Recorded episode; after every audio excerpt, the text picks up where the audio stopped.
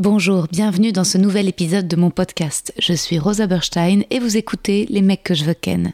Je suis actuellement en rodage de mon tout nouveau spectacle, c'est complet à Paris au Cartel, mais vous pouvez me retrouver prochainement en tournée à Montpellier, Lille, Bruxelles, La Roche-sur-Yon, Ergué-Gabéric, Aix-les-Bains, Istres, Dessines et Saint-Étienne. Tous les liens pour réserver sont sur mon site internet. À bientôt. When it comes to your finances, you think you've done it all. You've saved, you've researched, and you've invested all that you can. Now it's time to take those investments to the next level by using the brand behind every great investor, Yahoo Finance. As America's number one finance destination, Yahoo Finance has everything you need, whether you're a seasoned trader or just dipping your toes into the market. Join the millions of investors who trust Yahoo Finance to guide them on their financial journey. For comprehensive financial news and analysis, visit yahoofinance.com, the number one financial destination, yahoofinance.com.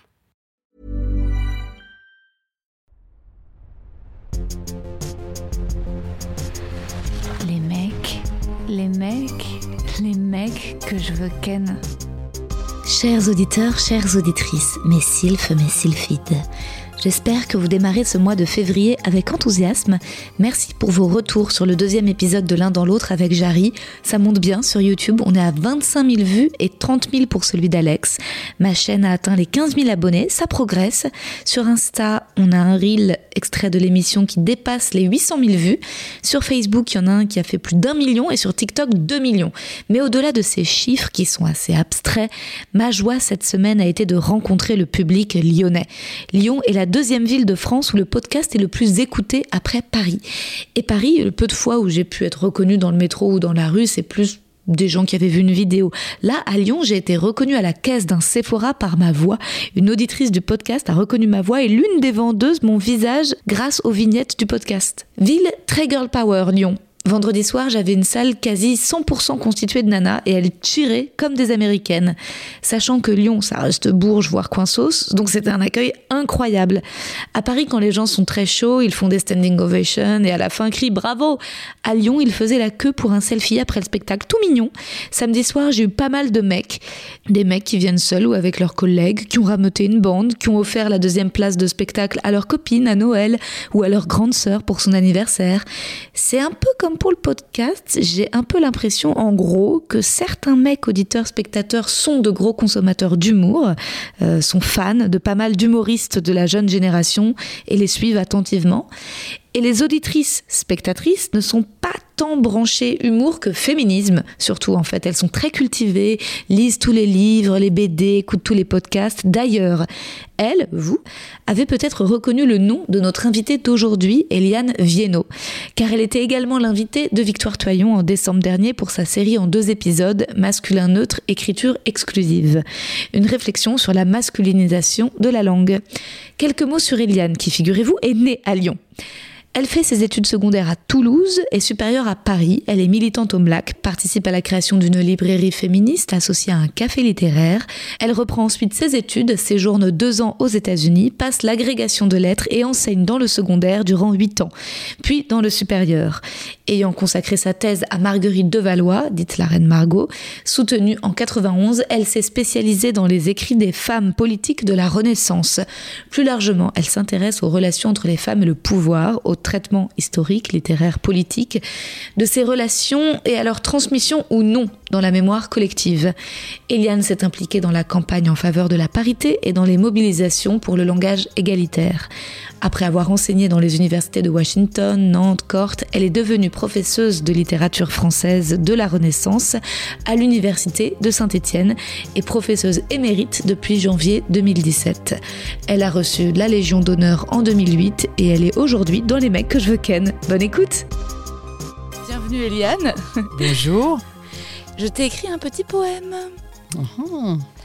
Eliane, c'est joli et étonnant dans ton nom. On entend la liane et le E. C'est tout ton travail de créer des branches et du lien vers ce E, qui peut aussi être une euse ou un is, les mots féminins de la langue française qui ont sciemment été effacés et que tu déterres, Eliane. Merci. On te l'avait jamais dit Non, Non, c'est vrai. jamais.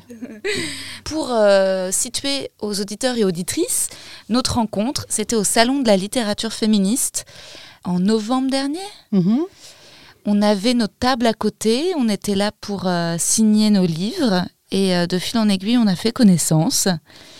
On a déjeuné, il y avait Noémie Delattre, Maud Ventura, une des leaders du mouvement féminin. Et euh, là où j'étais déjà très admirative quand tu pitchais ton travail aux lectrices, mais alors il y a un truc qui m'a scotché lors du déj, c'est que tu as dit que Shakespeare était une femme. c'est ce qu'on pense aujourd'hui, oui. Enfin, il y a de très bonnes hypothèses qui, qui travaillent là-dessus et qui ont l'air d'être très crédibles. Donc, je pense que d'ici quelques années, ça va enfin se savoir. Ça, c'est une révolution quand même. Ça serait extraordinaire qu'un des génies de la littérature mondiale, en fait. Oui, oui, oui. C'est, ça serait, enfin, c'est extraordinaire. Euh, les, les, recherches vont dans ce sens. Hein. Euh, c'est une aristocrate anglaise qui avait toutes les bonnes raisons de faire ce qu'elle a fait, de, d'acheter ce nom, puisque l'homme Shakespeare a existé, on sait, hein, mais on, ne sait pas qu'il ait jamais écrit grand-chose.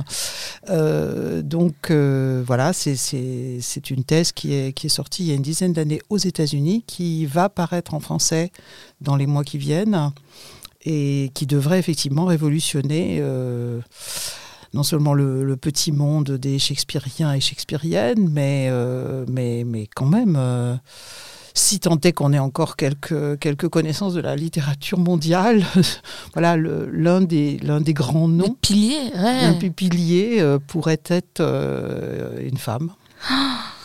Bah, c'est extraordinaire. Je commence déjà à faire circuler l'information et je vois les têtes étonnées et je pense évidemment qu'il y aura aussi des réfractaires qui auront trop peur. Mais c'est fascinant et ça va. Tu m'as fait une très forte impression. Depuis, je, je, vois que je parle différemment et parce que je m'étais jamais fait. Déjà, je crois que j'avais un a priori négatif sur la, le langage inclusif. Ça me paraissait illisible.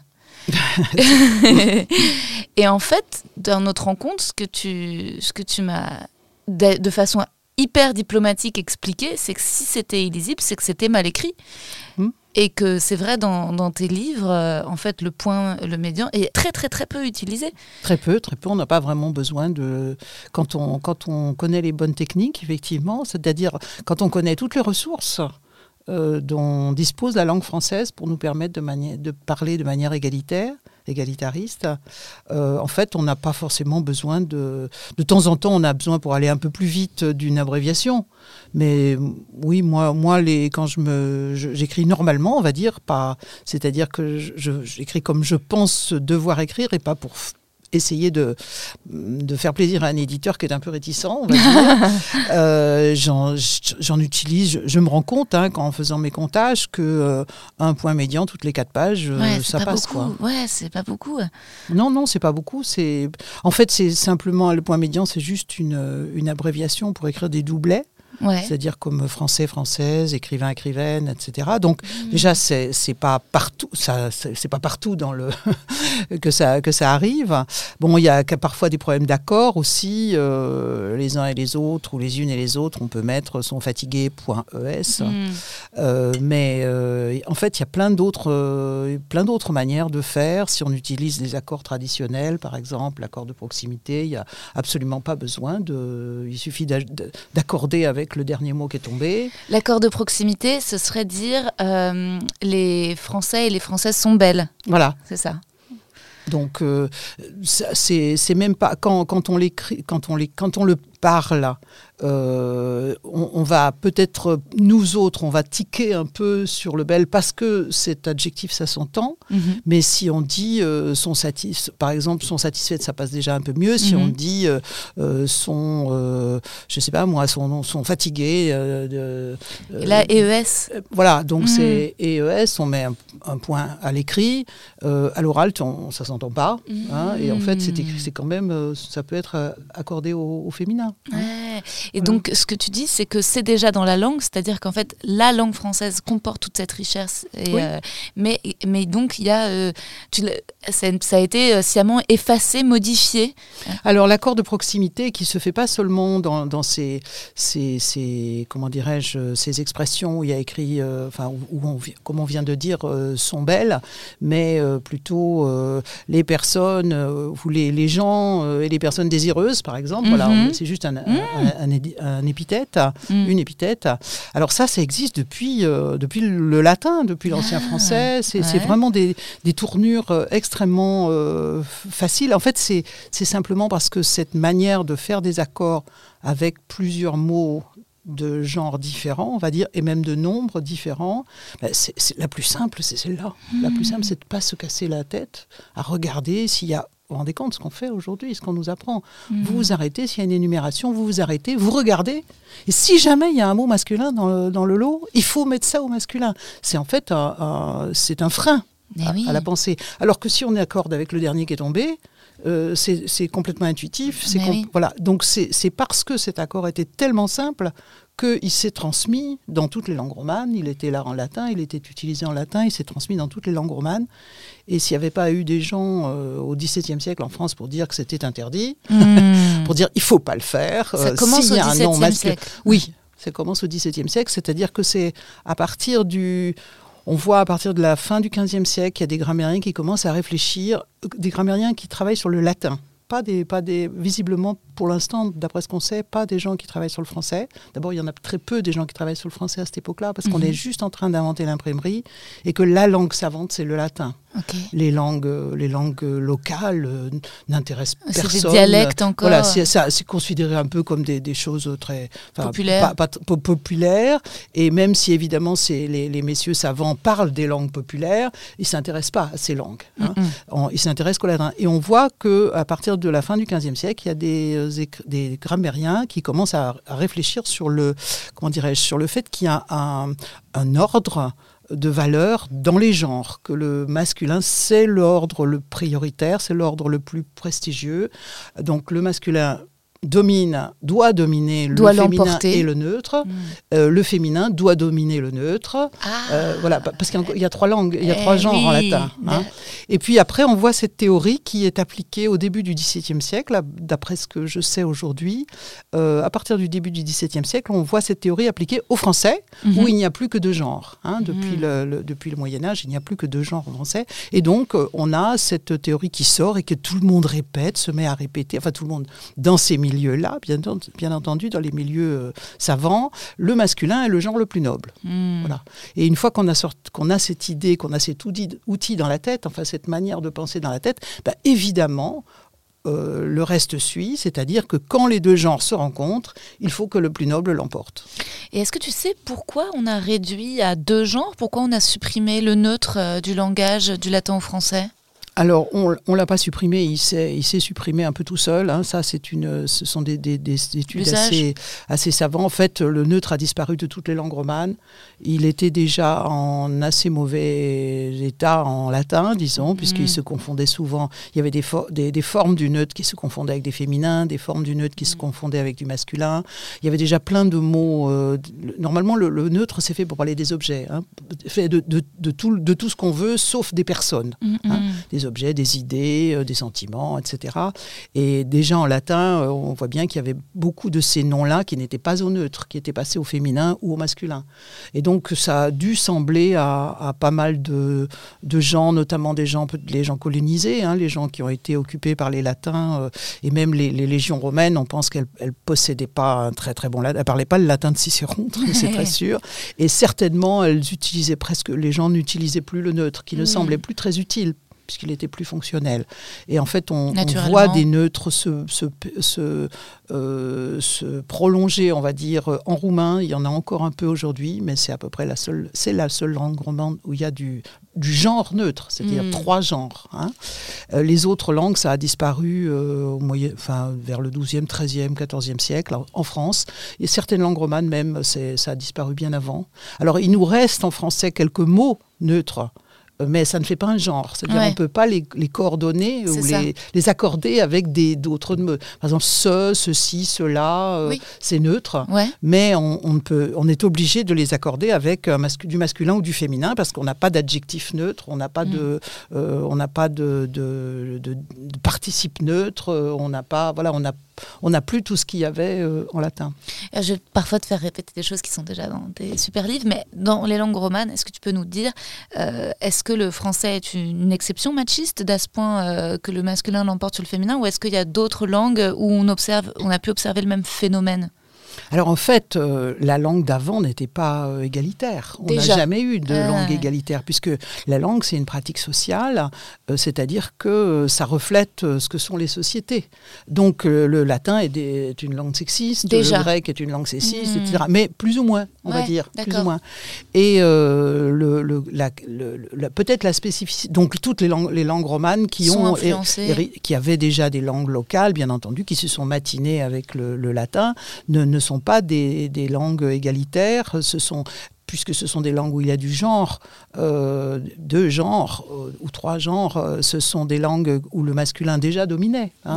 Mais la spécificité française, c'est qu'il y a des, des, des lettrés, notamment l'Académie, mais pas seulement les gens de l'Académie, donc qui est une institution qui a été créée au XVIIe siècle, qui ont décidé de, de renforcer cet aspect de la domination du masculin dans la langue, ce qui n'est pas arrivé dans les autres langues. C'est- Il n'y a pas d'équivalent de l'Académie française, par exemple, dans les autres pays euh, romans. Il y a des académies, bien sûr. Enfin, dans certains pays, il y a des académies, mais qui, sont, qui, sont, qui ont beaucoup moins de puissance parce qu'elles n'ont pas l'État derrière elles, euh, ou bien qui sont faites de, comme l'Académie espagnole aujourd'hui, ou qui sont assez réactionnaires, on va dire, euh, Ouais. politiquement, mais où il y a des, des savants dedans. Mhm. Alors que en, en- des, des savants linguistes, enfin, je Ouais. veux dire, des gens qui connaissent leur, leur affaire, ce qui n'est pas du tout le cas de l'Académie française Ah ouais. depuis très longtemps, depuis Ouais. que l'Académie est euh, l'Académie, la- quand elle a été créée sous Richelieu, il y avait vraiment des gens qui s'intéressaient à la langue. Mhm. Mais dès la deuxième ou troisième génération, ce n'est plus qu'une, qu'une institution très prestigieuse où certaines, certains hommes veulent être, euh, qu'ils soient écrivains, euh, politiques, qu'ils soient hommes d'église, Ça, euh, enfin des gens importants Ouais. veulent être à l'académie. Ouais. Et puis comme son, son, c'était parti avec l'idée qu'il fallait faire un dictionnaire, et pas seulement un dictionnaire, mais il fallait faire normalement quatre. Ils s'étaient engagés à faire quatre types de livres. En fait, ils n'ont jamais fait que le dictionnaire, quasiment. Ils ont fait une grammaire un jour, mais les deux autres, ont- ils n'ont jamais euh, fait le boulot. Des feignants en plus. en plus des feignants, oh, mais des, gros gros feignants. Euh, alors donc, euh, comme c'était devenu la, la raison d'être de cette institution qui avait été créée comme ça sous Richelieu et Louis XIII, bon, il y, a- il y a toujours trois quatre euh, types qu'on a collés à faire euh, le fameux dictionnaire, mais tous les autres s'en fichent complètement. Et aujourd'hui, c'est pareil. Ça, voilà, c'est pareil. Alors il y a eu, selon certaines générations, il y avait quand même des, hommes qui s'intéressaient au sujet. Euh, notamment, j'imagine, ceux qui étaient chargés de faire le dictionnaire.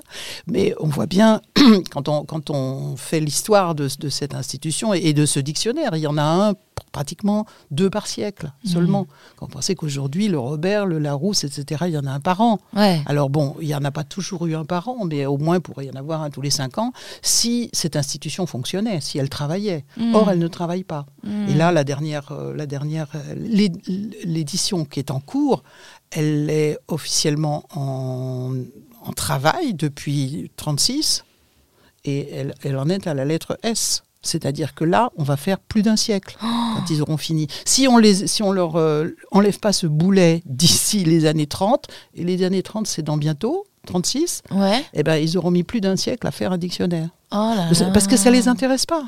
Ça les intéresse pas, ils sont trop vieux, ils sont pas là pour Ah, ça. C'est fou, euh, c'est complètement védu. Et en même temps, donc, ce que tu expliques bien, c'est que c'est pas. euh, Il y a des choses décidées. C'est pas dans la langue. On pourrait penser, donc, comme le neutre, qui a euh, le phénomène de, de l'usage.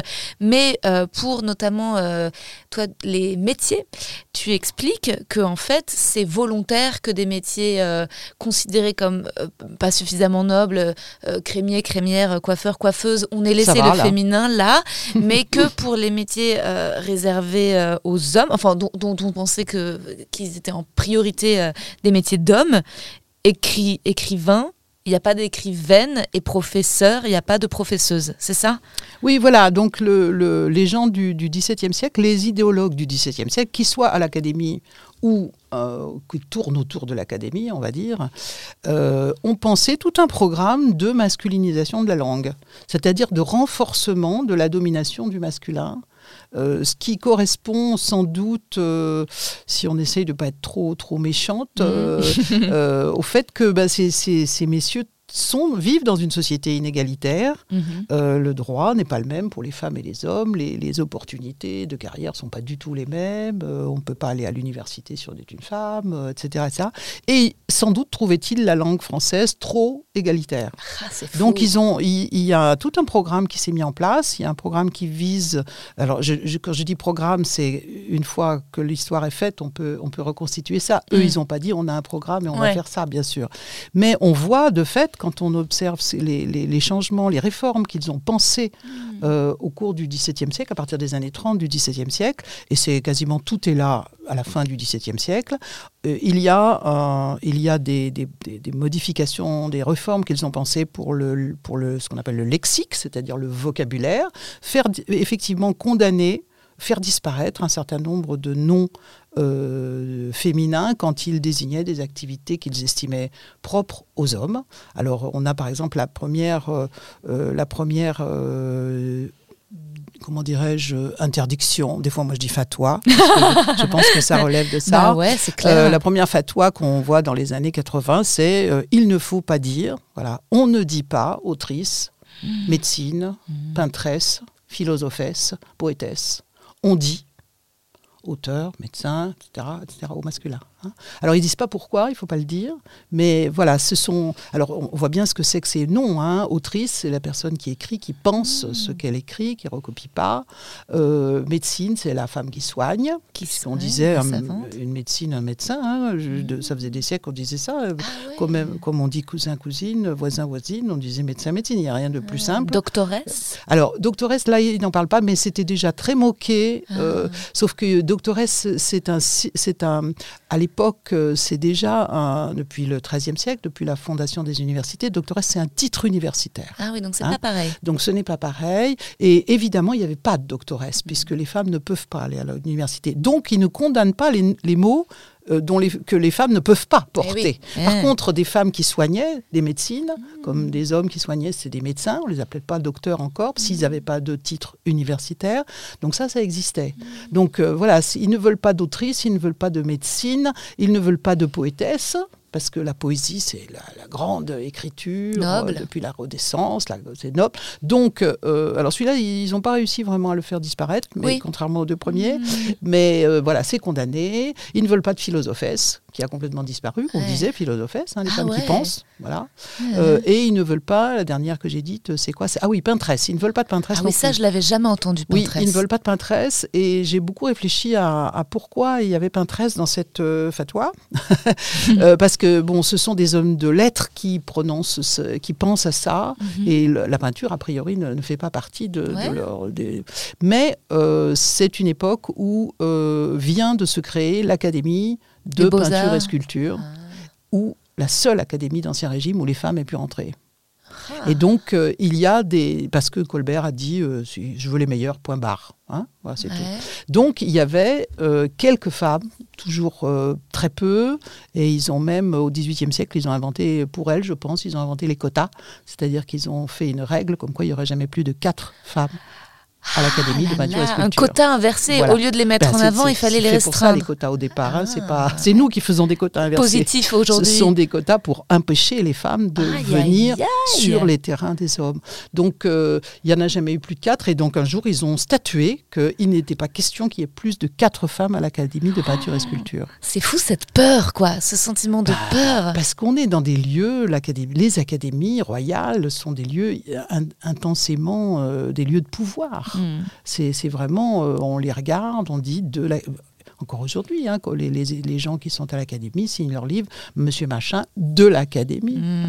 Donc, ils ne voulaient pas que les femmes, euh, de même qu'ils ne voulaient pas que les femmes viennent sur le- les terrains de la pensée, les terrains de la création, les terrains de la poésie. Les terrains- Voilà, ils ne veulent pas de concurrentes. Ouais, et le pouvoir, est-ce que c'est lié euh, justement l'exercice du pouvoir, les reines, parce que la loi change aussi en France, contrairement en Angleterre, mais c'est peut-être un siècle avant le 17e, euh, où finalement euh, c'est plus le premier enfant, que ce soit un, homme ou une femme, c'est le premier fils. Alors ça, c'est une autre, c'est une autre histoire, bien qu'elle soit reliée à celle-ci. Euh, c'est aussi une exception française. Hein. La France a mis en place ce qu'on appelle la loi Salique en général. C'est ça, la loi Salique. Euh, qui est un sujet sur lequel je travaille. Et donc ça, c'est plus ancien.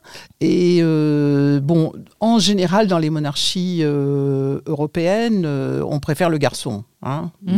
voilà, il y a dans les dans les monarchies scandinaves parfois on s'entend pour faire passer des filles avant des garçons, mais bon, en, en disons en Europe, quand il y a des quand il y a des fils de, du roi, euh, c'est lui qui a l'avantage. Mais quand il n'y a pas de fils de roi et qu'il y a une fille, en, général, les filles montent sur les trônes. Mm. Alors en France, on a inventé, c'est une histoire très, très compliquée, très longue, euh, faite de hasard aussi et de beaucoup d'inventivité des, hommes, euh, des hommes savants, puisque ce sont eux qui ont, qui ont inventé cette histoire. on a, soi-disant, euh, créé une sorte de coutume qu'ils ont appelée la loi salique, selon laquelle euh, quand un, roi n'a pas de n'a pas de fils euh, ou de petit-fils ou d'arrière-petit-fils descendant direct, on ne prend pas les filles, on ne s'intéresse pas aux filles. On va chercher un cousin, ce qui n'a jamais été la volonté des rois. Les rois n'ont jamais voulu ça, bien entendu. Surtout pas éloigner, bah oui, éloigner du sang. C'est absurde, bah c'est absurde d'aller coller, d'aller donner le royaume à un cousin qu'on ne connaît peut-être pas, sous prétexte qu'on veut que la alors qu'il y a des filles là qui seraient peut-être capables.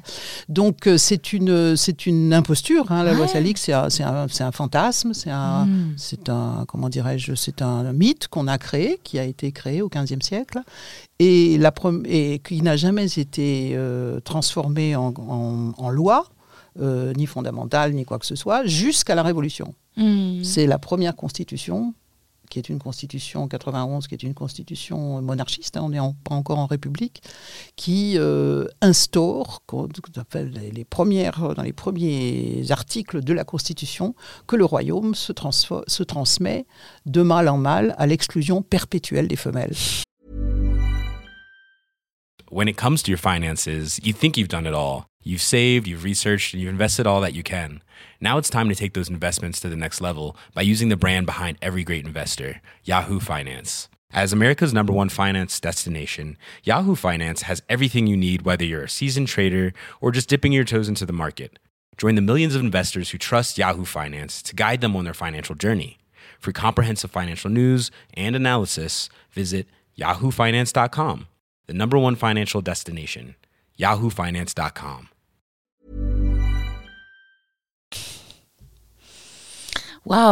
Et là, on est toujours. C'est les constitutions, comme les lois à partir de la Révolution, elles sont écrites par des par des lettrés, hein, par des universitaires. Hein, et quand même, ouais, il y a une volonté assez ferme parce que comment dire, euh, même si c'est c'est c'est une tendance qu'on observe partout en Europe, en Angleterre, les reines, c'est quand même justement quelque chose. Ben, en Angleterre, en Espagne, il y a au Portugal, il y a des reines très longtemps, même si on a euh, les Espagnols ont essayé d'introduire, enfin pas tous les Espagnols, certains Espagnols ont essayé d'introduire la loi salique qui est une loi semi-salique, on va dire, parce qu'ils ont au pouvoir des descendants de Louis XIV. Hmm. Donc, euh, ce sont les Français qui sont, euh, qui sont, allés mettre ça là-bas. Euh, ce sont les Français qui, sont, qui ont importé la loi salique en Suède jusqu'à ce qu'elle soit abolie, il y a quelques décennies.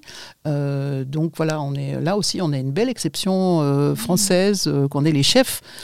quand on dit que, que, la France est la patrie des droits de l'homme, il faut prendre ça au, au, au sens euh, propre. Ouais, c'est hein, ça. C'est le, le, pays le plus masculiniste de l'Europe. Mais oui, pour moi, ce qui, ce qui fait que la France est un pays si macho, tu vois, je, je, découvre avec toi plein de, de raisons plus anciennes, mais j'avais un, un, truc plus récent qui était pour moi la nouvelle vague.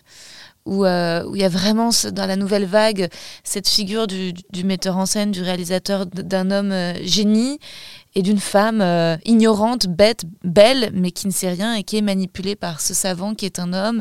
Et résultat, j'ai l'impression que l'image de la femme française, euh, vraiment à ce moment-là, parce que avant, bah, il y a eu la guerre, il y a eu les femmes qui ont travaillé, il y a vraiment ce, ce, truc de la Dolce Vita, de la femme en talons rouges qui parle pas, qui sait pas, enfin, ce truc de la Brigitte Bardot, quoi. Parce que quand même, euh, à la même époque, même à Hollywood, on, bah, fait autre chose. on fait autre chose. On fait autre chose. C'est pas la même figure. C'est pas une figure aussi euh, aussi ignorante, aussi euh, et on a du mal à s'en défaire. Et même en Angleterre, c'est beaucoup plus partagé le wit, l'esprit, les dialogues. Enfin, c'est. Euh, oui, mais parce que en fait, tout ça se tient. C'est-à-dire hmm. que et c'est en grande partie lié à la, loi salique, à l'adoption de la loi salique par les savants, par les savants, par les historiens, encore une fois, pas par les rois. Hein. Mais euh, c'est un, comment dirais-je, moi je, dis toujours qu'en France, on a une culture euh, qui n'est pas la, exactement la même culture qu'ailleurs. Ailleurs, il y a beaucoup de machisme ordinaire. On n'a pas, euh, les, gens de culture chez nous ah. n'ont pas un machisme ordinaire. Ah Ils ont appris à l'école, ah. à l'université, un machisme savant. Hein. Donc ça fait cinq ou six siècles qu'on apprend que, puisque quand on a voulu, quand les gens, les inventeurs de la loi salique ont voulu la justifier, Mm-hmm. Bon, historiquement, ça tient pas, ça tient pas la route. Hein. Mm-hmm. Donc, euh, on ne peut pas dire qu'il n'y a jamais eu d'héritière euh, sur le trône de France. Il y en a eu. Il y a eu plein de femmes qui ont gouverné. Évidemment, on ne le sait pas, puisque ce mm-hmm. sont ces gens-là qui font les programmes scolaires. Eh Et, donc, ça ne nous parvient pas. Nous, on n'a que des, que des noms d'hommes bah dans la tête. Mais quand ils ont voulu, euh, pour, le, pour, les, pour, les, pour les gens qui étaient un peu savants aussi, justifier ça, ils l'ont justifié par l'indignité des femmes. C'est-à-dire, ils ont dit... Ah. Euh, oui, bien, oui, c'est d'accord, il y a eu quelques femmes euh, gouvernantes euh, en France, mais c'était toujours de, par usurpation, elles étaient toujours arrivées là par usurpation, elles ont toujours fait des catastrophes, elles ont toujours fait des horreurs, elles ont trahi, elles ont tué, etc. Hystérique, sensuelle. Voilà, exactement. Et, et assassine, et tout ce qu'on veut, et traîtresse, tout ce qu'on veut. Donc, c'est un, un, ce discours-là s'est construit euh, en, parallèle hein, de, la, de la nécessité d'établir le, le, comment dirais-je, le, mythe de la loi salique. Et c'est un discours qui s'est étalé partout. Et évidemment, ce n'était pas un discours fait pour les paysans, c'est pas un hmm. discours fait pour les, pour les ouvriers, c'est même pas un discours fait pour les bourgeois. Hmm. C'est un discours fait pour les savants, pour les hmm. gens qui vont aller à l'université, qui vont être dans les, les cadres de notre pays. Et donc, ça fait cinq siècles que les cadres de notre pays sont biberonnés euh, à une culture euh, euh, anti, comme on disait au XVIe siècle, on disait anti-gynécocratie, oh. contre le pouvoir des femmes. Hein. Donc ce n'est pas le machisme de partout, si vous voulez. Bien sûr, il y a le machisme de partout. Il est, il est, voilà, il est, il est là, il est chez nous aussi. Mais il est beaucoup plus facile à, hum, comment dirais-je, à, contourner ou à détruire euh, dans les dans d'autres pays que dans le nôtre. Dans le nôtre, c'est vraiment quelque chose qui est et c'est pour ça qu'on est resté.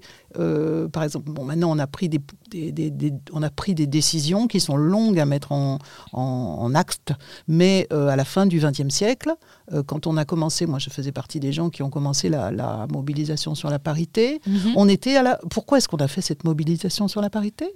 Pourquoi? Parce que les premières statistiques sont sorties sur la représentation des femmes dans les parlements européens et on était les derniers.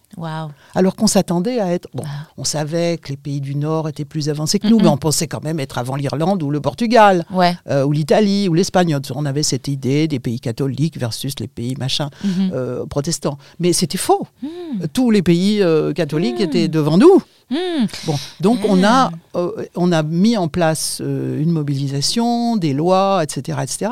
Mais on était à la fin du XXe siècle les derniers de la lanterne rouge de l'Europe, avec seulement 5% de femmes euh, dans, notre, dans, nos, dans, notre Parlement, alors que ça faisait officiellement 50 ans qu'elles votaient et qu'elles étaient éligibles. Et, et c'était pas du tout comme ça dans les autres pays.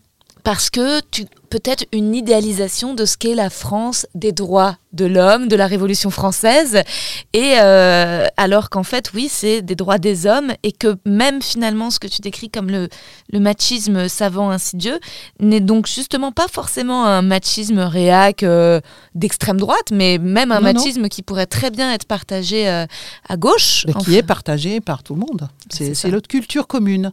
Notre culture commune est, celle est une culture de du mot fraternité en fait. De la fraternité, mm. des droits de l'homme. Il y a plein de gens qui comprennent toujours pas d'ailleurs que c'est un problème de parler des droits de l'homme ou de parler de fraternité. Ouais, de dire liberté, égalité, fraternité. Ben oui, ça, c'est, cette devise-là. Ce mot-là, il est rentré dans la devise française en 48, en 1848, quand on a décrété le suffrage masculin qu'on a appelé universel.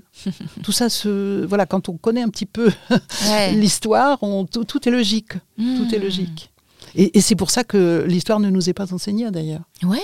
Parce que sinon, on comprendrait mieux que ce qu'on fait. On bah. perdrait moins de temps.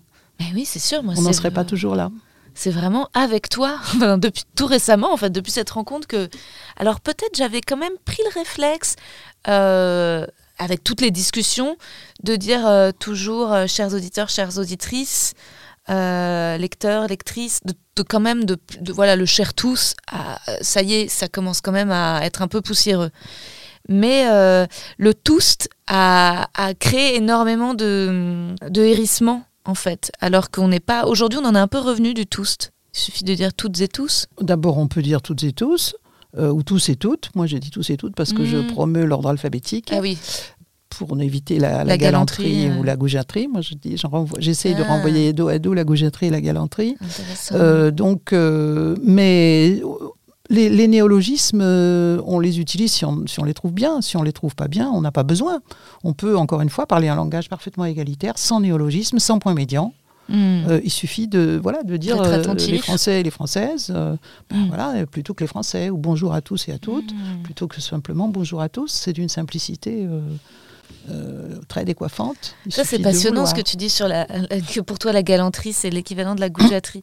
la galanterie, c'est aussi une invention un peu française. C'est pareil, c'est un peu plus ou moins 17e siècle, c'est ça? Alors, la galanterie, euh, ça a changé beaucoup de. C'est un mot qui a beaucoup changé de sens hein, entre le 16e, le 17e, le 18e. C'est un mot qui bouge énormément. C'est un mot très très intéressant du point de vue de son histoire. Mais disons que ce qu'on appelle nous euh, la galanterie, c'est un, peut-être un, héritage euh, du 18e, 19e siècle, on va mhm. dire. Euh, c'est fait pour masquer en fait la violence de la domination masculine. C'est tout. Hmm. Voilà, on, laisse. Euh, oui, payez-nous autant et on saura ouvrir nous-mêmes les portes. voilà, on saura ouvrir. Ou bien on peut ouvrir, on peut laisser la porte ouverte pour, pour quelqu'un. Pour tout le monde. Pour, pour tout le monde, par simple politesse, par simple. Ah. Voilà, on n'est pas obligé d'être des, des, sauvages. Hein. Hmm. Mais c'est pas c'est pas juste fait pour les femmes de la part des hommes qui et qui hmm. gagnent trois fois plus qu'elles, oui. Ouais, c'est ça. Est-ce que toi t'aimes, oui, que ce soit un homme ou une femme, qu'on tienne la porte pour te laisser passer ou tu ah ben, Je trouve ça, euh, si la porte, surtout si la porte est lourde, je trouve ça très bien qu'on me tienne la porte. Et moi, je tiens la porte aux gens, quel que soit leur. mais attends, euh, c'est pas pareil. Je, ne je dis pas euh, passer et tenir la porte pour celle derrière. est-ce que si un homme ouvre la porte et se met derrière pour te laisser oh, passer? Je trouve ça un peu grotesque. Ah. le, plus, le plus drôle dans, dans, ce cas-là, c'est les, les, dans les films américains, ou en fait aux États-Unis, hein, les, les, les garçons qui sortent de la voiture pour ouvrir la portière à la fille pour qu'elle puisse descendre parce qu'elle ne sait pas faire avec ses petits doigts. Elle ne sait pas ouvrir sa portière. Ce que font en fait les Mais chauffeurs Uber. oui, ça se fait encore. Ça, se fait, encore, bien sûr. Oui, oui, c'est assez grotesque. Mais... Oui, puis c'est un marqueur social aussi. Oui, c'est de la vieillerie, quoi. Je sais pas, j'espère que j'espère qu'on va se débarrasser de ça. Mais on en est tellement imprégné que moi-même, je suis pas sûre d'être complètement déconstruite sur euh, la galanterie. Alors, je ne sais pas s'il y a beaucoup d'hommes qui m'ont aidé à m'asseoir ou à enlever mon manteau. Je pense que ça m'est peu arrivé.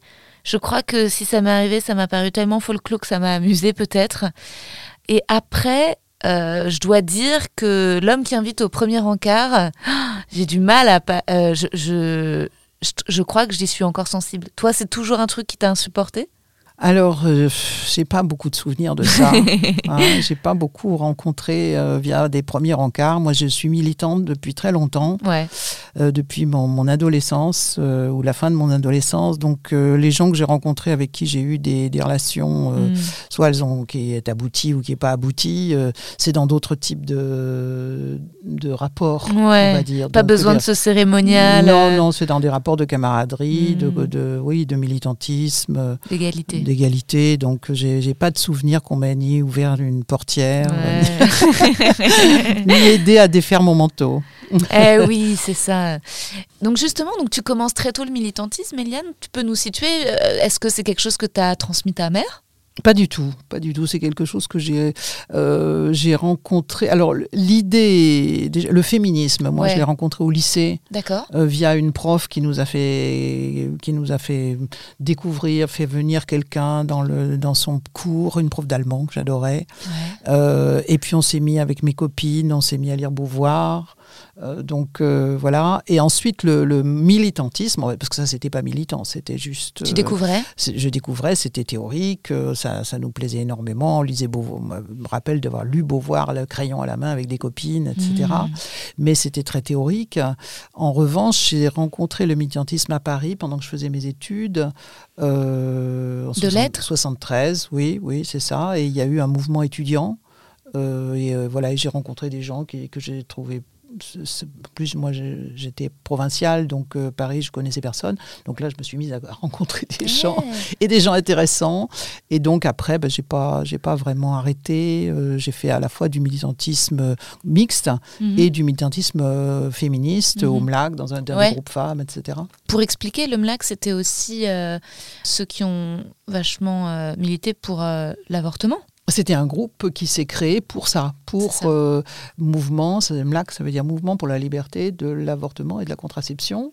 Donc euh, c'est voilà, ça a été créé en 74, 75, 74, 73 peut-être déjà, euh, qui s'est qui s'est créé pour pouvoir essayer de passer, d'avoir une, une, loi. Hmm. L'idée, c'était de changer la loi, de changer, enfin, de changer la loi, d'abolir la loi de 1920 et puis d'avoir une loi qui autorise euh, la contraception, euh, la publicité sur la contraception. Parce que la contraception, elle était autorisée en France depuis 67, mais on ne pouvait pas faire de, publicité avec, dessus. Ah, Donc si votre médecin ou votre médecine, ne vous en parlez pas. On savait pas. Euh, personne ne savait que ça existait. Il hmm. pouvait pas y avoir, on pouvait, les, fabricants de pilules ne pouvaient pas faire de la publicité, etc. etc.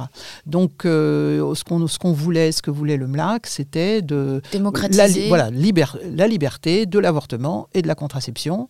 Et donc, c'est un mouvement national qui s'est mis en, en en route euh, qui s'est créé, où il y avait des... des ben on le voit aujourd'hui, il est très bien fait, le, film ouais. Annie Colère, mm. qui, qui, parle bien de cette histoire-là, de la création de ces groupes un peu de, de ex nihilo, hein, de, de partout. Euh, il y avait tellement de besoins, puisqu'il y, avait des, il y avait des milliers de femmes en France comme dans tous les autres pays qui avortaient par an. Il y en avait des centaines qui mouraient par an de suite d'avortements euh, euh, clandestins faits avec des, aiguilles à tricoter. Et donc, euh, voilà, il y a ce mouvement qui s'est créé pour que, si possible, rapidement, on, sorte de cette, euh, de cette situation. Donc c'était un, mouvement mixte, hein, hmm. avec euh, les garçons étaient souvent euh, liés au milieu de la médecine, c'était des étudiants en médecine ou des médecins eux-mêmes, ou parfois des, militants voilà, qui, sensibilisés. sensibilisés, mais c'était, ils étaient quand même souvent liés à, au milieu médical.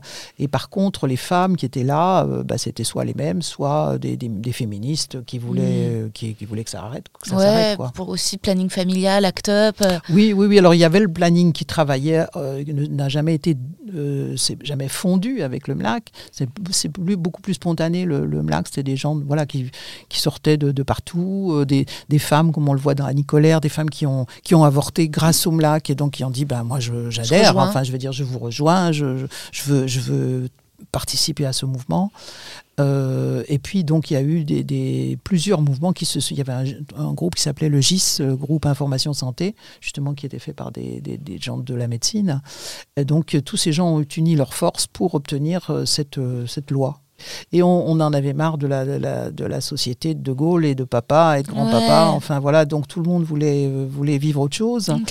Et euh, c'est vrai qu'on s'est lancé dans, des, dans une autre, d'autres manières de vivre, euh, avec la sexualité hors mariage, voilà. Et puis à partir de, très vite quand même, quand on était dans les, dans les comment dirais-je, quand on était dans des circuits, à partir de 67, encore une fois, on, on pouvait on pouvait avoir la contraception. Il fallait mm. connaître, évidemment, il fallait connaître des gens qui vous disaient va voir machin, va voir euh, tel, tel euh, euh, le planning, etc., etc. Donc, de fait, la, libération sexuelle a été possible parce que les filles tombaient pas enceintes, pouvaient ne pas tomber enceintes n'importe quand. Et ça, c'était génial. Donc ça, c'était quand même assez génial.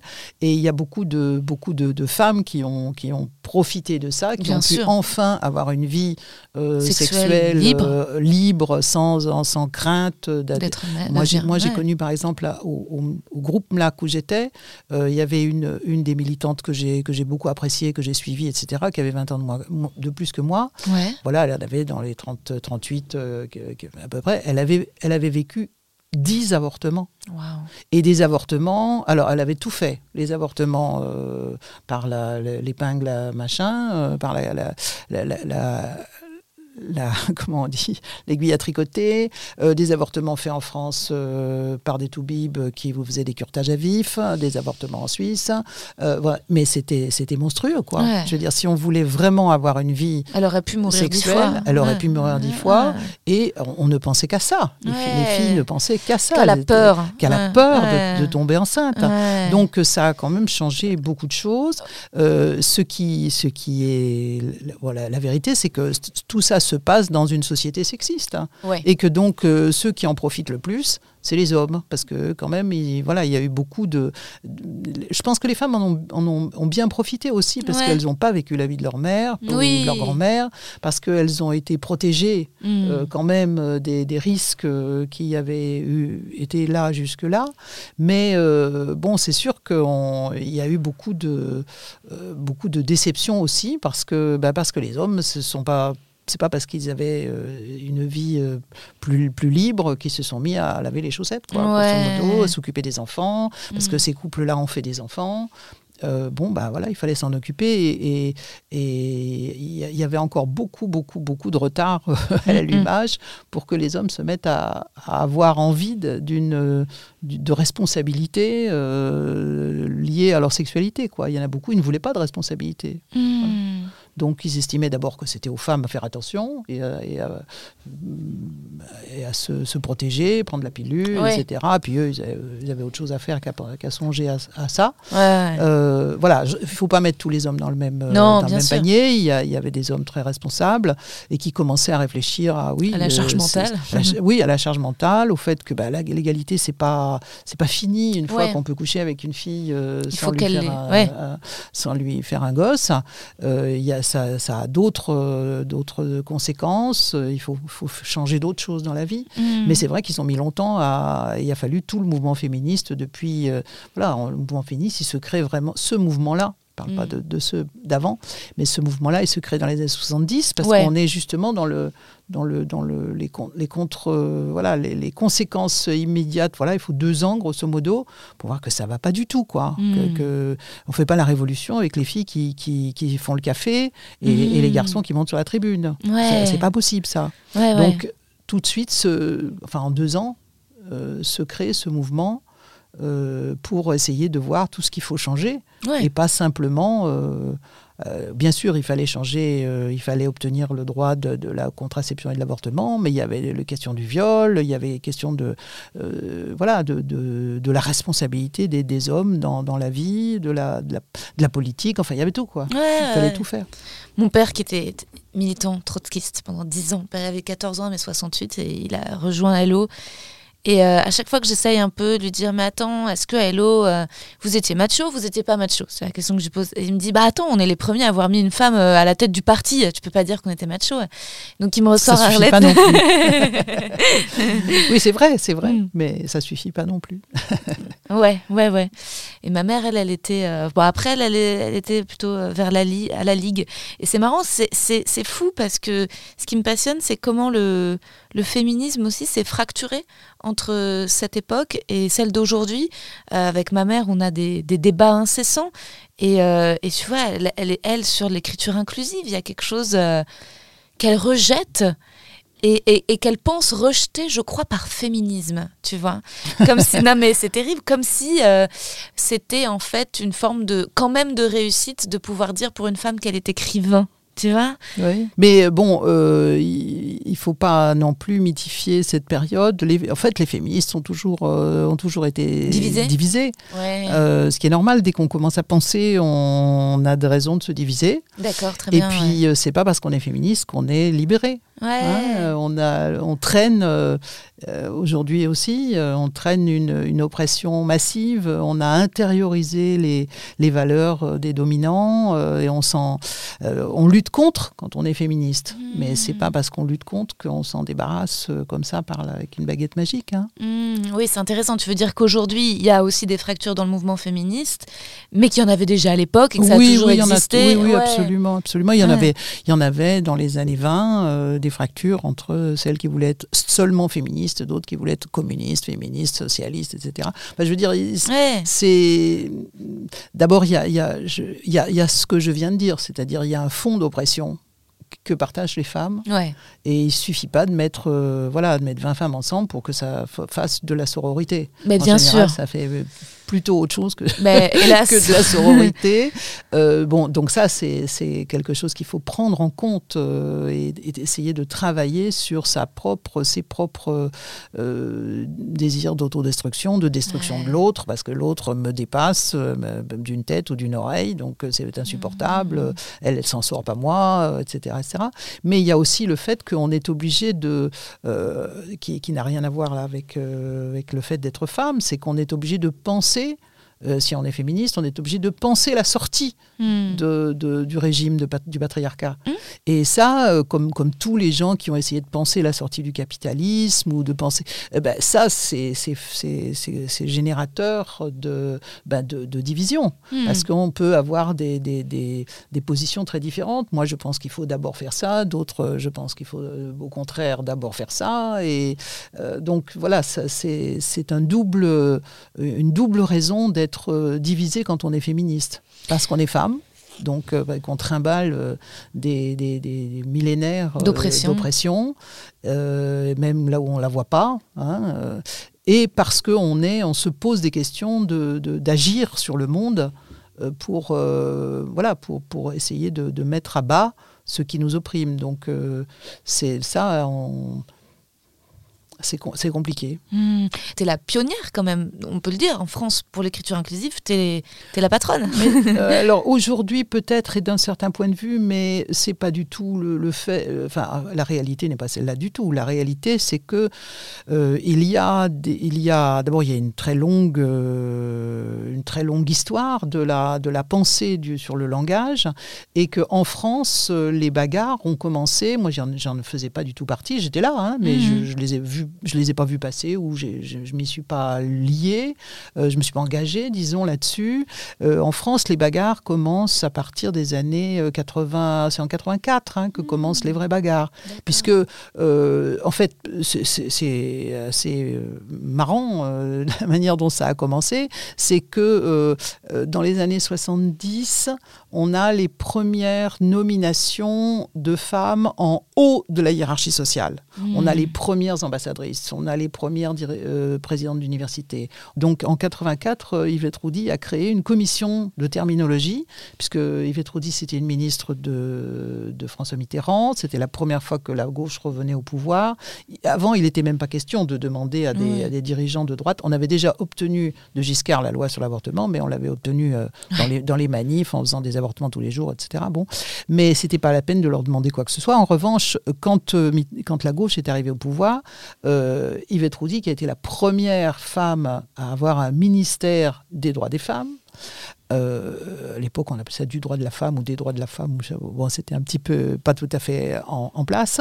Euh, elle, a, elle a entendu les féministes autour d'elle qui lui ont dit il faut créer une commission pour réfléchir à comment on nomme les femmes qui sont, euh, comment on, appelle les femmes qui sont nommées à une tête d'ambassade, à la tête d'une ambassade, à la tête d'une présidence, à la tête, etc.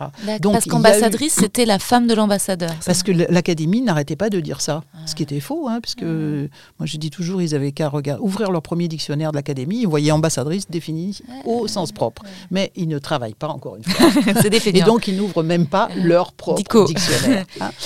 donc, euh, voilà, ils disaient ça depuis, alors que c'est faux, depuis, euh, théoriquement, depuis 1945, une femme pouvait être nommée à la tête d'une ambassade.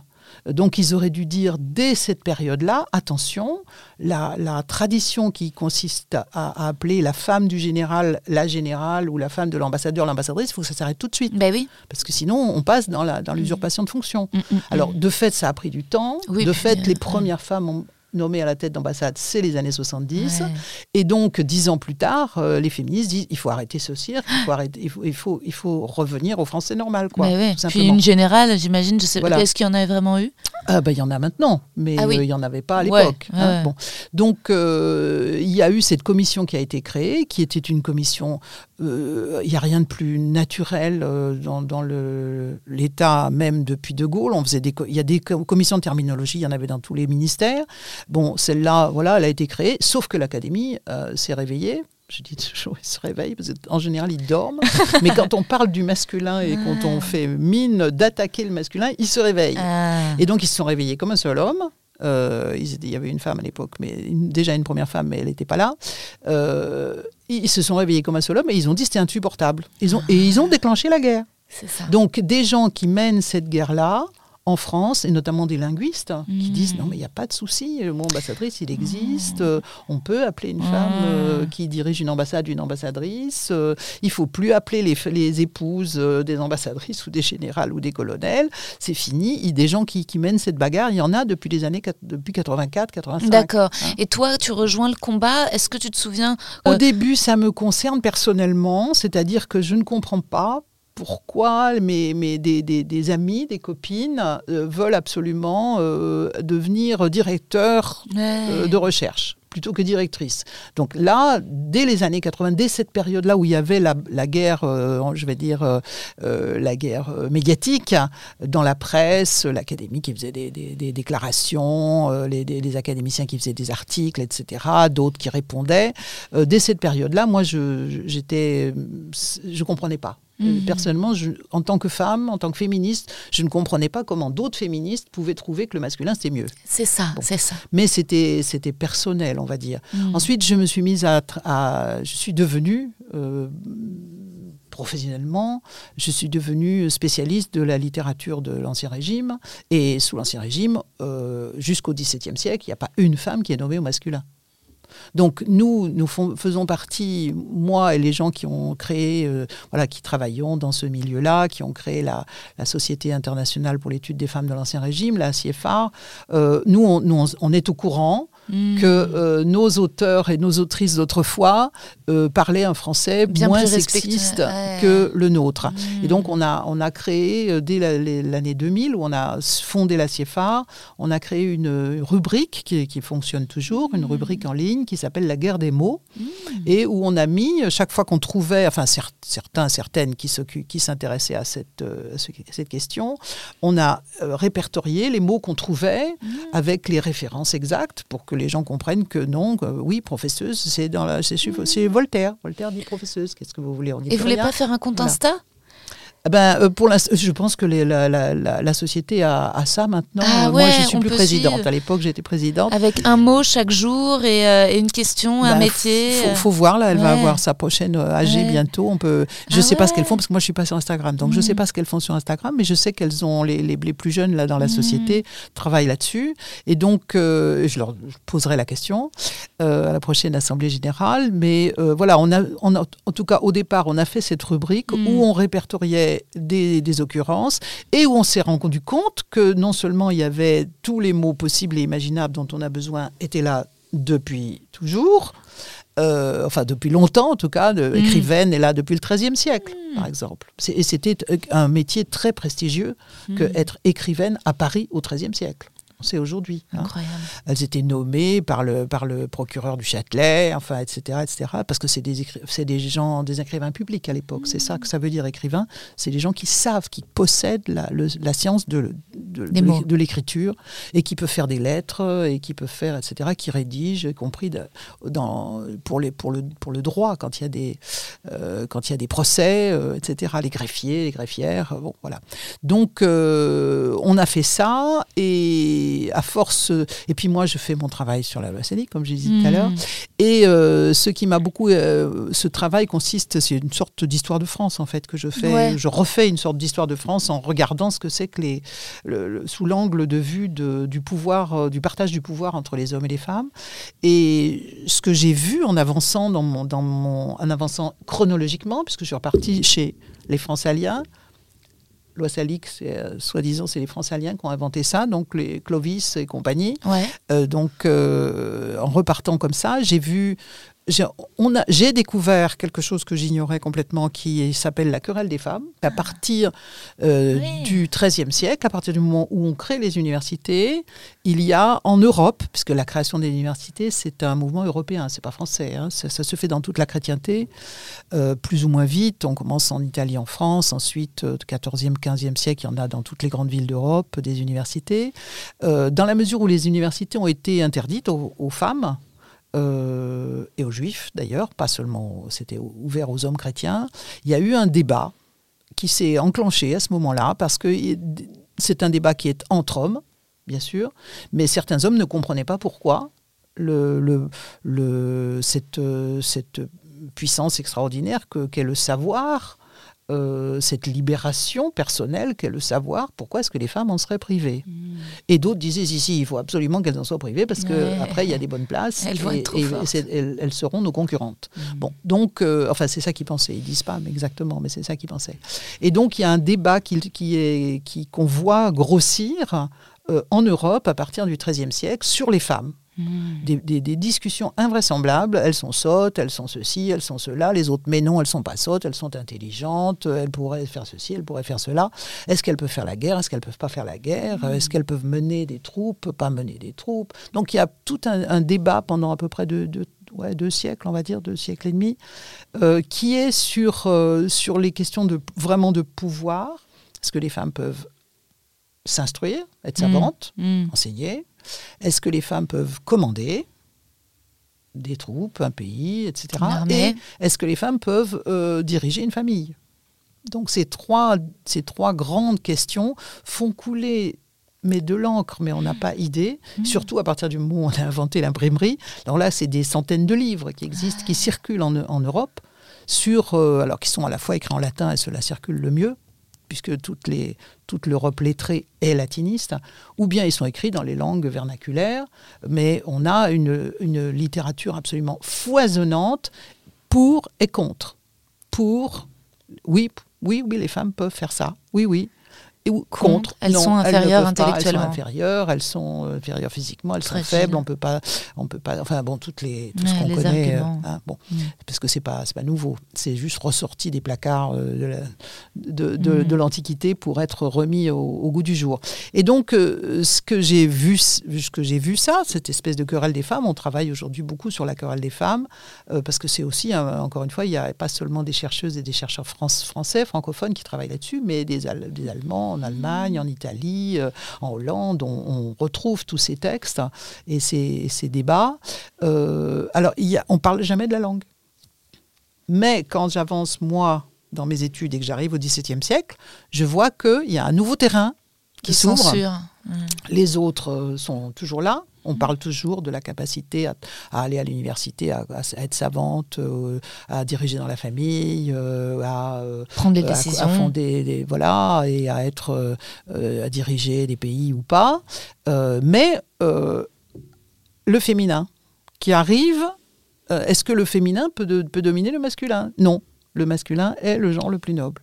Donc j'ai découvert ça et donc j'ai commencé à travailler là-dessus dans les années on va dire 2005, 2006, 2010. Et puis euh, en 2012-13, euh, une éditrice m'a demandé de faire une éditrice qui, sont, qui est la, directrice des éditions X, mhm. qui avait déjà, qui sont des éditions féministes, qui avait déjà décidé de, de laisser tomber la règle du masculin qui l'emporte sur le féminin elle m'a dit, mais bon, nous, on placarde ça en première page de, nos, de, notre collection, de nos livres dans, dans, toutes les collections, mais est-ce que tu pourrais pas nous faire un petit livre? Parce que vraiment, ça, ça il y a plein de gens qui, euh, qui se posent des questions, qui, qui voudraient savoir, etc., etc. Donc, j'ai fait ce premier petit livre qui s'appelle Non, le masculin ne l'emporte pas sur le féminin. Et bon, je savais, j'avais déjà plein de choses, mais j'ai quand même bossé pour faire ce livre. Et c'est là que j'ai découvert que, en fait, la langue française avait été masculinisée. Hmm. Donc depuis, je travaille sur ce sujet. Donc je pense que j'apporte quelque chose et j'ai apporté quelque chose de plus que ce qu'il y avait avant. Hmm. Parce que euh, la, la, la, enfin, oui, cette querelle-là, hmm. c'est la querelle linguistique euh, d'aujourd'hui, euh, de, notre temps, on va dire. Elle avait commencé dans les années 80.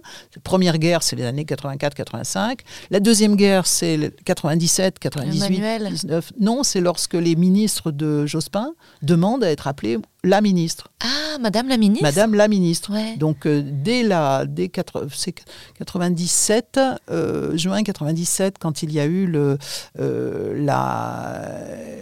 l'élection pour la première, comment on appelait ça, la première cohabitation. Ouais, ouais, ouais. C'est peut-être pas la première, c'était une deuxième, je ne sais plus. Euh, oui, c'est une deuxième. Donc une cohabitation où il y avait Chirac comme euh, président. et Jospin comme Premier ministre. Euh, les, on est sur la lancée de la, de la mobilisation sur la parité. Pour la première fois, il y a plus de 10% de femmes qui sont élues à l'Assemblée nationale. Il y a un gouvernement où il y a des femmes qui enfin ont des portefeuilles très importants, dont Guigou, qui a, qui a eu le ministère de la, Justice. Et donc, la, une des premières déclarations que font quatre ou cinq ministres, c'est à la presse, maintenant vous allez nous appeler Madame la ministre. Et mmh. donc, deuxième guerre lancée par l'Académie, il n'est pas question ministre. Ces vieux académiciens. Voilà, ministre, ça ne s'emploie qu'au masculin. Et donc, voilà, cette deuxième guerre-là, euh, elle a été euh, aussi invraisemblable. Après, ça a été moins violente que la première fois, mais quand même, ça a été sanglant, mmh. nouvelles déclarations, etc. etc. Et moi, j'ai rencontré des femmes, notamment dans, dans, mes, dans mon deuxième livre que j'ai fait sur l'académie, parce que je me suis faire un livre sur l'académie, je me suis entourée quand même. Ouais, c'était un Là, tu t'es fait des ennemis. Là, je me suis dit non, euh, il faut pas que j'aille toute seule. Donc, euh, j'ai, j'ai, travaillé avec des linguistes, et notamment une des linguistes euh, qui s'est jointe à moi, qui s'appelait Anne-Marie Houdbin, avait été la femme qui avait dirigé la commission de terminologie sous Roudy. Wow. Parce que la commission de terminologie créée par Roudy, elle était, elle avait une tête d'affiche qui était Benoît de Groult, mais Benoît de Groult, c'était écrivaine. Euh, c'était la, tête médiatique, on va dire. Tandis qu'il y avait une, une tête euh, scientifique, c'était Anne-Marie Houdbin. Et Anne-Marie Houdbin, donc, on a beaucoup discuté, maintenant elle est décédée, euh, elle, on a beaucoup discuté et elle me, elle me disait, mais si seulement on avait eu tes arguments à l'époque. Hmm. Parce que on, euh, nos arguments, c'était, on, essayait de, de temps en temps, on coinçait trois journalistes, et on pendant trois heures, on leur faisait un mmh. cours sur l'adjectif, le machin, le truc, mais où, la, voilà, la, terminologie, la logique du français. Bon, au bout de trois heures, ils étaient à peu près convaincus, mais, c'était extrêmement long. Et puis surtout, euh, le, comment dirais-je, l'attitude globale, c'était euh, soyez plus féministe, parlez, parlez, autrement, essayez d'être féministe. Oui, il n'y avait pas l'argument historique pas du tout l'argument historique. Alors moi, ce que j'ai sorti, c'est la c'est la grosse Bertha à côté de ça, hein. c'est-à-dire les orgues de Staline. Je veux dire, moi, j'ai dit, regardez ce qu'il a, dit lui. Regardez ce qu'il a dit lui. Vous voyez, mm. et comment on parlait avant mm. Donc, et des gens qui disent non, il faut plus parler comme avant. Hmm. Il faut euh, que le masculin l'emporte. Parce que à, cause, pourquoi le masculin l'emporte? À cause de la supériorité du mâle sur la femelle. Donc, une fois qu'on a cette argumentation, ces arguments historiques, il n'y a plus rien à dire. impossible à contredire. C'est impossible de hmm. contredire ça. Et donc, euh, ça, ça rend les, les anti furieux, mais euh, globalement, ils, n'ont plus rien dans les poches. Les, gens qui voudraient qu'on continue à parler viril, ils n'ont plus rien dans les poches. Et ils n'ont pas pour le justifier cette espèce de euh, un amour de la langue française qui ne leur appartient pas et qui nous appartient aussi. Et qu'ils ignorent. Parce que ils, croient, pendant longtemps, ils ont parlé euh, la langue de Molière. Ben oui, mais regardez comment il disait Molière. Molière, il avait des autrices, il payait des mmh. autrices dans sa troupe. Donc, euh, ces gens-là, donc ça, c'est parti aussi. Maintenant, mmh. c'est plus, ils ne veulent plus nous parler de la langue de Molière parce qu'ils ont compris mmh, que la mmh. langue du XVIIe, la langue de Racine, bien, mais, faites comme Racine, chers amis, qui aimait la langue française, faites des accords de proximité, oh, s'en est bourré euh, sous la langue, sous les, la plume de Corneille, sous la plume de Racine, euh, faites comme eux. Et la troisième guerre, c'est la fameuse guerre du manuel. Alors, la guerre du manuel qui a commencé la troisième guerre, effectivement, de, de 2017, où on a, enfin, des gens de la manif pour tous, euh, on repérait dans un manuel scolaire euh, quelques points médians et on Péter les plombs. pétait les plombs et on, on pensait pouvoir euh, tenir quelque chose qui permettait de, de, de combattre euh, les féministes, quoi, grosso Ouais. modo, on va dire. hein. Et donc voilà, et c'est un peu à la fois. euh, J'ai longtemps pensé que c'était dommage que, que cette, cette histoire soit partie dans, en- dans le décor comme ça, Mhm. mais finalement c'est peut-être pas si mal que ça, Mhm. qu'il y ait eu cette polémique. Peut-être qu'on avance par polémique, Ouais, j'en sais rien. ouais. Euh, c'est sûr que c'est tr- c'est très mal parti et Mhm. qu'il y a des gens qui ont toujours pas compris que qu'ils s'étaient fait avoir. Euh, Mais euh, votre mère peut-être. Peut-être qu'après cette discussion, elle, euh, elle- elle- il faut... Mais après, je pense qu'aussi, euh, c'est pour ça que je t'invite dans mon podcast, c'est que je suis très heureuse, mais je, je pense aussi qu'il faut apprendre aux gens à bien écrire la langue inclusive et à bien comprendre, et que en effet, euh, c'est, je pense que c'est dans un effort de bien faire, mais que de mettre des points partout, Ah, c'est pas la solution. Bah, voilà, non ça. non, c'est pas du tout. Il faut- faut pas farcir les pages de points. Ouais. Ça ne sert à rien. C'est Mm. c'est malvenu. euh, on peut pas couper, on peut pas abréger tous les mots. euh, donc oui, il faut faire un- il faut faire cet effort-là. Mais c'est vrai que c'est vrai que la manière dont la dont le débat a été lancé en 2017. euh, en plus, on était sur le fond de MeToo. Hein, faut c'était la panique Oui, donc ça totale cristallise, c'est ça. Et puis, et puis ensuite, il y a ces fameux, toujours ce débat d'universalisme, en fait, qui, qui crée des tensions parce que c'est auteur-autrice. En fait, c'est comme on, les gens qui refusent le autrice se revendiquent curieusement de Voltaire. Enfin, je veux dire, c'est- très bizarre. non, non, il faut qu'ils lisent Voltaire. Ouais. Ouais. Voltaire parle de greffière. Ah oui, euh, oui. oui. Une fois qu'on a compris en général Le que c'est pas n'importe quel Ouais. mot, c'est des mots, les mots qui ont été condamnés ne sont pas n'importe quel mot. Encore une fois, comme vous disiez, c'est pas Mmh. crémière, Non. c'est pas servante, c'est pas voilà, Coiffeuse. c'est pas coiffeuse. Hein. Ce sont des mots que euh, une petite brochette d'hommes au XVIIe siècle ont décidé que c'était c'était fait pour les hommes. Mmh. Alors les autres étaient contents, bien sûr, ils ont ils ont ils ont admis, hein, mais euh, s'ils avaient s'étaient pas passés par là, ces messieurs, euh, voilà, on dirait autrice comme on dit à Autrice en italien. euh, Mmh, Autrice. euh, bah oui. Et euh, une metteuse en scène de théâtre ou Bien sûr, bien sûr. Mhm. Qu'une raison de ne pas Mm. faire de metteuse, porteuse, euh, Mm. coiffeuse. euh, voilà, le, le- le- le français, on a des, on sait, on sait ce que c'est que le français, on sait ce que c'est que les terminaisons des mots, des noms en français. hein. Il y en a pas des milliers, il y en a plusieurs, mais voilà, il y a des mots en hier, il y a des mots en air, euh, il y a des mots, voilà, comme euh, porti, je sais pas moi. Crémière, hein, Mm. bon voilà.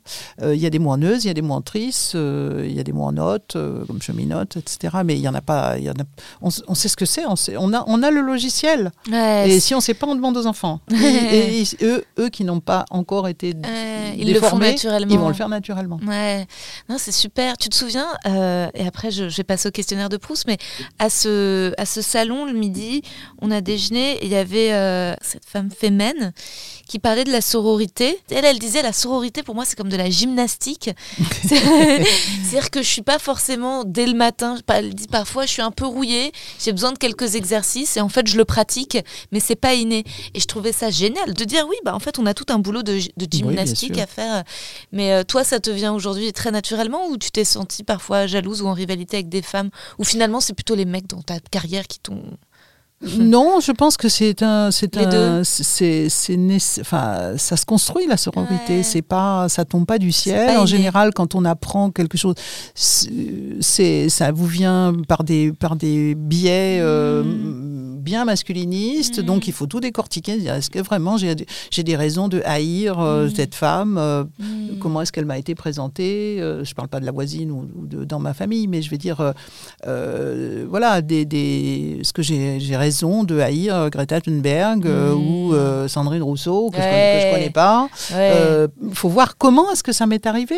Qu'est-ce que vraiment elle dit Qu'est-ce que Mm. Eh ben ouais, non, je suis d'accord avec ces femmes. Une fois que j'ai Mm. réfléchi, une fois que j'essaye de voir qu'est-ce qu'elles de faire, euh, bon, peut-être que je ferai pas la même chose, mais donc oui, ça se construit la sororité. Enfin, je pense que la, la c'est pas du tout, du tout un réflexe. C'est le contraire d'un réflexe. Ce qui nous a Mm. été mis dans la tête, les réflexes qui nous ont été mis dans la tête, c'est d'abord de se méfier des femmes, se méfier de soi-même et de se méfier des autres femmes. Et de leur en vouloir, justement. Surtout si elles, lèvent la- ouais. si elles sortent la tête du, du, du machin. Et qu'elles veulent le pouvoir. Voilà. Alors, Ouais. euh, ah si elles veulent boire, c'est ce qu'il y a de pire. Mais déjà, si elles dépassent, si, encore une fois, il y a une mèche qui dépasse, là, si elles sont pas dans le trou le plus profond, hmm. c'est sûrement louche.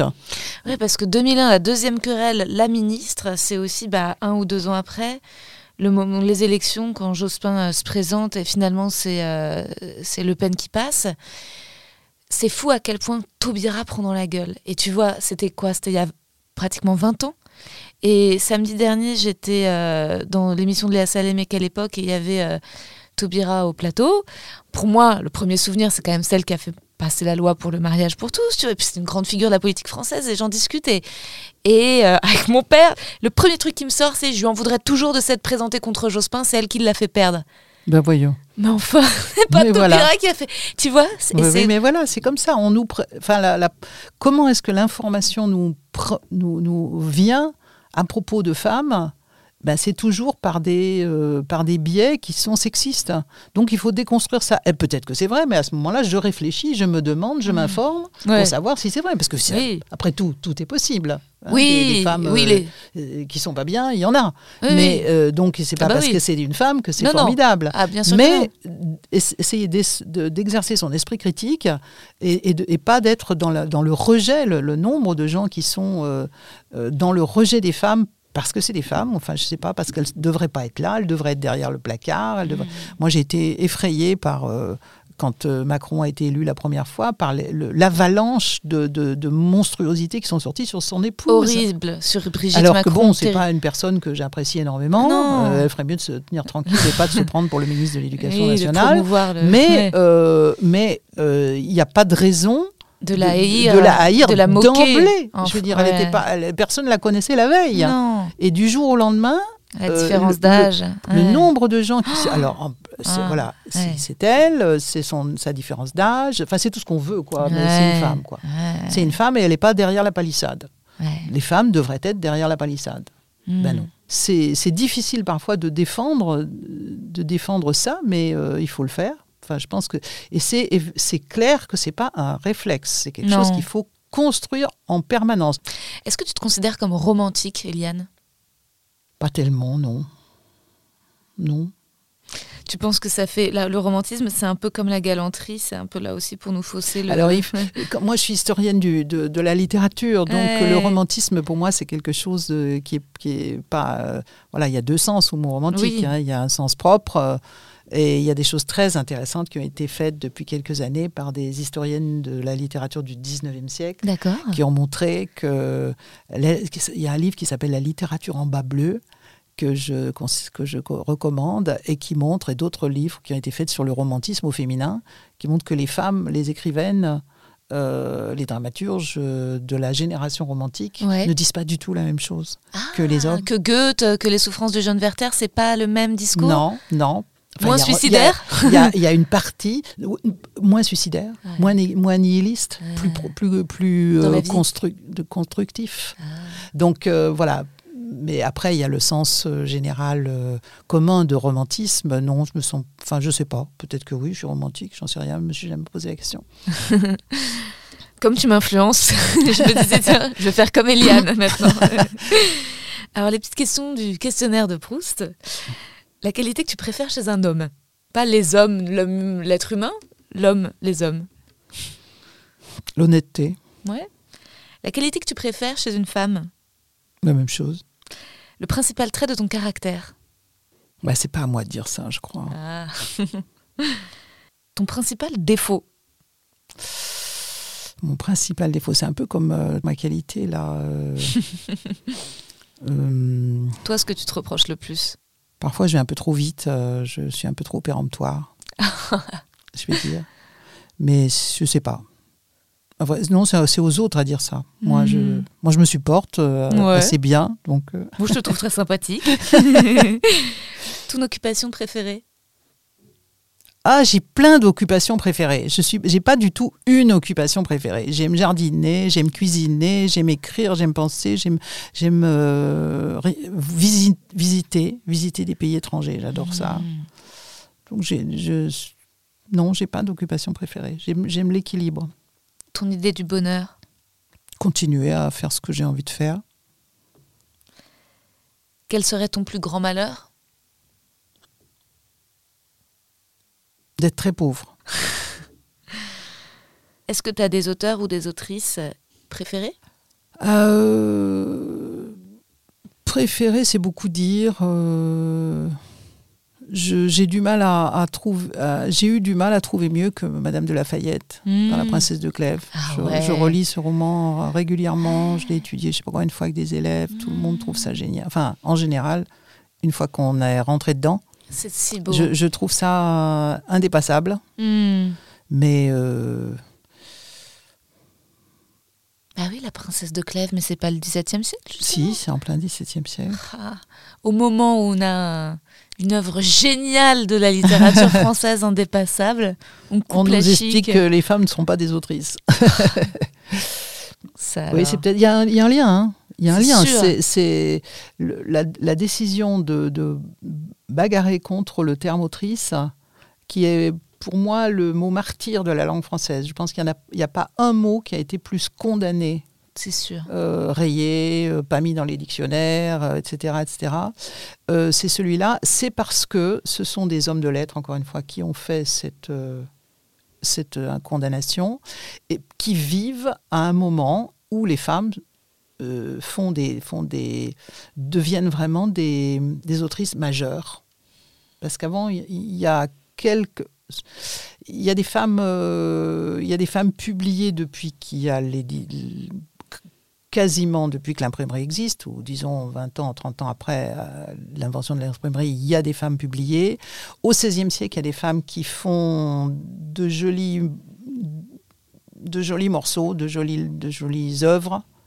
Mais les femmes qui font carrière dans les mm. lettres, il n'y en a pas avant les années 30 du XVIIe siècle. Mm qui font carrière, qui vivent de ça. Qui, alors, beaucoup de femmes ne peuvent pas vivre de ça. Il faut trouver des pensions. Aucun auteur ne vit de, de, son. À cette époque-là, les, les, droits d'auteur n'existent pas. Mm. Donc, il faut avoir des mécènes, il faut avoir des pensions, il faut ou avoir de la fortune personnelle. Oui, être noble. Mais quand on, quand je veux dire faire carrière dans les lettres, c'est-à-dire produire plusieurs œuvres mm. euh, qui sont reconnues par l'élite intellectuelle comme des œuvres majeures. Euh, il y en a pas tellement, il y en a pratiquement pas au XVIe siècle. Il y a hmm. Marguerite de Navarre, c'est la première, c'est la sœur du roi, elle fait ce qu'elle veut. Elle n'a pas de problème d'argent, pas de problème pour trouver un imprimeur. Euh, mais c'est pas, euh, c'est quand même, c'est quand même une reine. Elle a du boulot. Hmm. Un autre, c'est pas, c'est pas une femme qui se, se dédie à la littérature. Euh, la première qui, qui est vraiment euh, euh, qui se dédie à la littérature, c'est Marie de Gournay. Marie de Gournay aurait dû, aurait dû rentrer à la création de l'académie dans l'académie. Vous ah connaissez tous les, tous les académiciens qui sont rentrés. elle, elle écrivait, elle a une très grande œuvre. elle était pensionnée. Elle, était, elle a fait des traités sur la langue. Donc, et, et c'est curieux, jusqu'à présent, on va peut-être trouver mieux, mais euh, les premières, euh, les premières traces d'une réflexion sur tel mot féminin oui, tel mot féminin non, Gournay est cité. Hmm. Elle est au cœur de cette réflexion. Et après, ça n'arrête plus. Et Madame de Sévigné, c'est quel? C'est 17e aussi? C'est 17e, mais c'est beaucoup plus tard. Ouais, c'est plus 50 tard. ans plus tard. Qu'est-ce que c'est beau, les lettres avec ça. Ah, oui, oui c'est magnifique. Là, on a vraiment, à partir des années 30, euh, où, Gournay fait, fait vraiment, est, est vraiment la première femme à faire carrière. moi, je dis, il y en a une autre autrefois, c'est Christine de Pisan, mais on est deux siècles avant. Donc, on, disons, on n'en parle pas, c'est pas du tout le même contexte que ça. Mais la première, avoir une longue liste de publications, à, chercher des pensions royales, à en obtenir, à tenir, voilà, à être dans les, dans les discussions, euh, à écrire des traités. En plus, elle a essentiellement écrit des traités, elle a écrit très très peu de littérature, de, fiction. Euh, c'est Gournay, et c'est à propos d'elle que commence à... Est-ce qu'on peut dire philosophesse hmm. C'est une philosophe. Il n'y a pas de problème. Hein. Donc, euh, c'est et après, ils sont verts de rage, je pense. Évidemment, on n'a plus les, on n'a pas de photos, mais euh, on imagine leur tête. mais on imagine leur tête quand, voilà. Après, il y a Scudéry, après il y a Villedieu. Mmh. Après, Villedieu, elle est jouée par Molière. Encore une fois, elle est payée comme autrice. Mmh. Euh, c'est, il devait, il devait trouvais que c'était scandaleux. Vous voyez?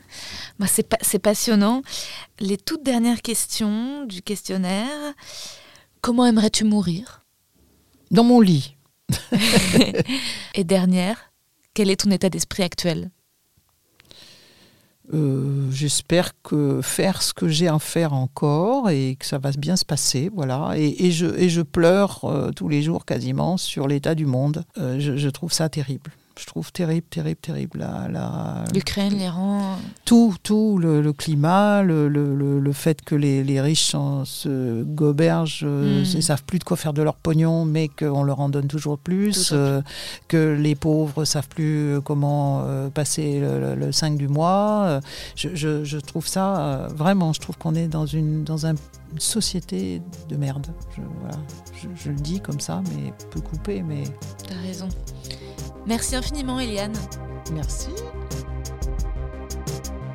Et voilà, c'était Eliane Viennot. J'espère que cet épisode vous a plu, vous a fait voyager dans le temps des bagarres des années 80 sur la pensée du langage à l'époque de Molière et ses autrices.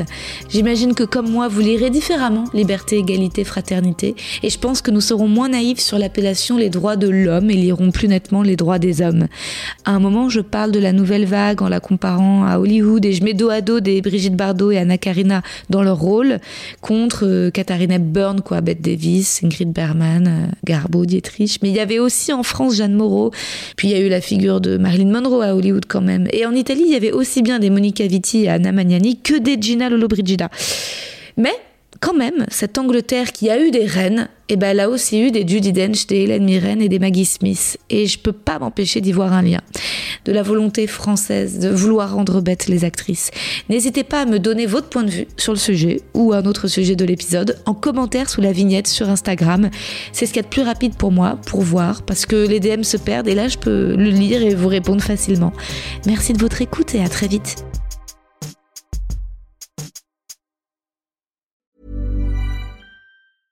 When it comes to your finances, you think you've done it all. You've saved, you've researched, and you've invested all that you can. Now it's time to take those investments to the next level by using the brand behind every great investor, Yahoo Finance. As America's number one finance destination, Yahoo Finance has everything you need, whether you're a seasoned trader or just dipping your toes into the market. Join the millions of investors who trust Yahoo Finance to guide them on their financial journey. For comprehensive financial news and analysis, visit yahoofinance.com the number one financial destination, yahoofinance.com.